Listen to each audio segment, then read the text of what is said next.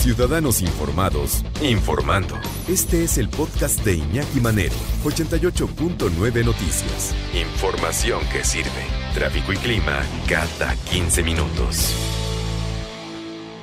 Le agradecemos muchísimo que nos tome la llamada aquí en 88.9 Noticias a nuestra querida amiga Ana Estrada, especialista en temas de desarrollo profesional y personal, orientación vocacional y laboral, directora y fundadora de Brújula Interior, con un tema que ya hemos platicado varias veces en este, en este espacio el cómo escoger la carrera ideal y en este regreso a clase que no se normalice lo que para nosotros siempre ha sido muy normal por una deficiencia dentro de la elección de la carrera, la orientación vocacional. En este regreso a clase, no abandones tu carrera, no normalices esto de que te avientas uno, dos, tres o a los dos, tres semestres, pues ya quieres estudiar otra cosa porque no era lo que esperabas. ¿Cómo estás, Ana? Qué gusto saludarte. Buenas tardes. Eh, Estamos ajustando un par de cositas antes de entrar a esta tan, tan a tiempo plática, ¿no? Porque qué tal que estos meses se ponen muy, ese tema se pone de moda.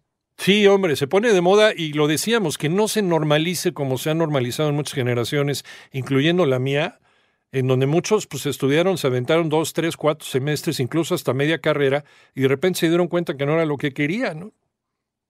Claro, y, bueno, dices normalizarlo porque a veces es casi imposible no hacerlo aquí por una razón. Mira, hay estudios y de hecho ha sido nuestra, nuestra experiencia que el 80% de los, de los chicos que vemos con los que trabajamos, o por ejemplo en las escuelas, ¿no? No tiene idea de qué le gustaría estudiar. Cierto que de todas formas tienen que elegir, entonces pues ya sabes, ¿no? Eh, a dónde se ve el amigo. Incluso hemos alguna vez platicado de a dónde se ve el amigo, de a dónde hay chicas más guapas, dónde no tomo matemáticas, ¿no? Este tipo de cosas. Pero eh, de verdad es, yo sé que es difícil, es como esta intención de ahorrarle ese paso a alguien, ¿no?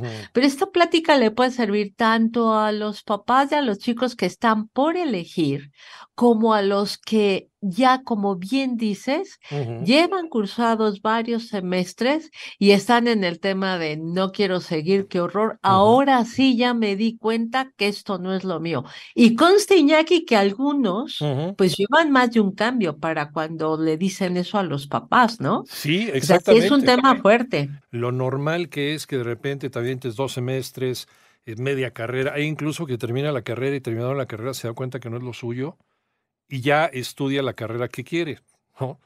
Pero ya, ya, ya terminó una, entonces pasante de una carrera y empezando a estudiar otra que es la que sí quiere. Eh, y es un tiempo que a lo mejor perdemos, ¿eh? Bien dicen que el tiempo perdido no lo recuperas nunca.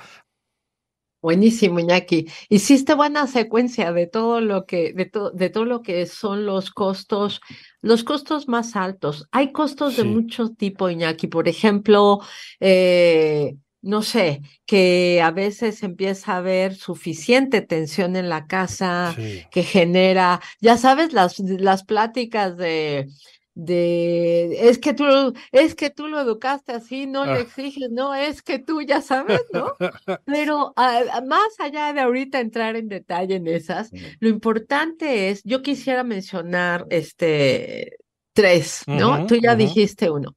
La primera es por más que eh, el chico o la chica que está teniendo, el, que ya no quiere regresar a la carrera, por más que lo, ustedes papás los vean con una actitud de sí, mira, ni modo, porque algunos así lo plantean, ¿no? No todos los chicos vienen a decir, oye, mira, lo siento, pero no no puedo seguir por ahí. Algunos, justo por inseguridad, pues lo manejan de la peor manera y parece que no les importa. No se la crean, porque el primer costo súper relevante es que afectan la autoestima. Porque ¿qué pasa con la edad? Pues que cada, conforme más tiempo pasa, más años pasan, resulta que ya cualquiera va a tener compañeros, pues que ya está o muy adentrado o ya empezó a hacer prácticas o a lo mejor le gusta tanto que está pensando en cómo hacer una especialización y le empezó en línea.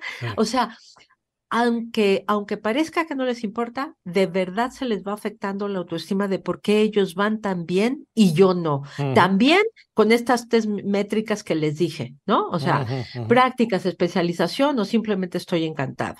La segunda es el segundo costo súper fuerte es para los papás y es el de el, el dinero, ¿no? O sea, hagan cuentas, por favor de cuánto les cuesta cada cambio. ¿Por qué digo esto, Iñaki? Porque yo al inicio dije que esta plática le servía a papás de hijos que estuvieran por decidir y a los que ya estaban en medio con este reto, ¿no? ¿Qué pasa? Que a esa edad decimos, ah, ya elegirán, a todos nos entra la duda, están muy jovencitos el costo de, de, de, acompañarlos cuando los ven con duda o tomando la decisión por las razones incorrectas, ese costo es mínimo al lado de lo que después van a ser los cambios de carrera, ¿no? Y el tercero, tú lo dijiste, el tiempo, porque es real que, ok, aquellos que, ok, mejor tarde que nunca, ahorita yo retomo, me pongo las pilas, incremento mi autoconocimiento, elijo por las carreras, por las razones correctas y ya me oriento a algo que, que, es sostenible para mí, que lo puedo hacer, que lo puedo ejercer, que puedo vivir de ello. Aún en ese caso, los años que pasaron ya no los recuperan. Entonces, esta es una decisión Iñaki, de la, yo diría la más importante que tomamos ya cuando entramos a nuestra vida adulta, ¿no? Entonces, ¿cuáles serían los tips, las recomendaciones, las estrategias que les damos, ¿no? Eh, y voy a hacer pues lo más, lo más, este, concreta posible para que nos dé el tiempo. Los eh, apuntamos. no voy a elaborar y por eso la primera les voy a decir algo eh, direccional y es, si la persona lleva hasta la mitad o menos de la mitad de la carrera, nuestra recomendación es que sí los dejen cambiarse, porque falta tanto que las posibilidades de que voten todo y se queden sin estudiar, sin un camino productivo, porque ojo, ¿eh? Sí hay gente que dice, oye, mira, no me gustó, pero aquí entendí qué quiero hacer con mi vida, ¿no? O, o agarró una chamba buena, ¿no? Exactamente, eso, eso no es problema. Ese, esa, esa mitad de carrera o menos ya le sirvió para decir, no era por ahí, pero averigüé por dónde sí. Eso no es un drama. Hoy cada vez más personas tienen un buen trabajo, una buena profesión sin una carrera. Conste que yo creo que la carrera estructura el pensamiento y te da otras otras habilidades. Si no, te resuelve que la sí vida. sirven. Pero, pero eh, si estamos ahorita con la, con la decisión urgente de por favor que tenga de qué vivir, ¿no? Que sea productivo, bueno, entonces ahí la decisión es, no, ha, llegado tope a la mitad y de verdad no le gusta, pero lo súper alucina, es mejor que se cambie, les va a salir menos caro. Dos, que no le encanta, pero como dices tú, ya tiene un trabajo, ya encontró por dónde, déjenlo ir por ahí. Tres, que ya lleva más de la mitad de la carrera, nosotros sí recomendamos que haga un coaching corto, ¿no? Enfocado en eso, no cualquier coach, un coaching corto que eh, te voy a decir que hacemos es, número uno, incrementar autoconocimiento, ¿qué es lo tuyo? Número dos, ejercicio de la madurez. Hay varias cosas que se trabajan. ¿Por qué? Porque ninguna carrera, como ningún trabajo, Iñaki, nos va a gustar al 100%. No. Entonces, sí, esto es lo que te gusta, qué genial. En el mejor de los casos, tu trabajo, esa parte la harás el 50%. Vamos a ver qué es ese, qué es el mejor diseño de ese otro 50%. O sea, unas actividades no te van a encantar, pero te van a dar igual. Sí pero otras las vas a alucinar también. Bueno, elijamos cuáles son esas que no te van a encantar, pero que, que, pero que cómo las vuelves a tu favor. Y este es el tip 3, Iñaki. Porque ahí lo que ellos aprenden es cómo le hago yo para hacer algo que, que, ok, no me gusta, de hecho me choca, pero que me va a servir de algo. Es, es increíble a qué nivel se nos facilita aprender una habilidad que no nos gusta, pero cuando entendemos para qué nos sirve, cuando tiene un para qué, ¿me explico? Entonces, eh, estos tres pasos, o sea, autoconocimiento, el definir que, cómo eso baja carrera y el tres, cómo lo que no me gusta me sirve, es oro molido, aplíquenlo. Ya si se nos fue la primera decisión mal, que no se les vaya el resto de la vida.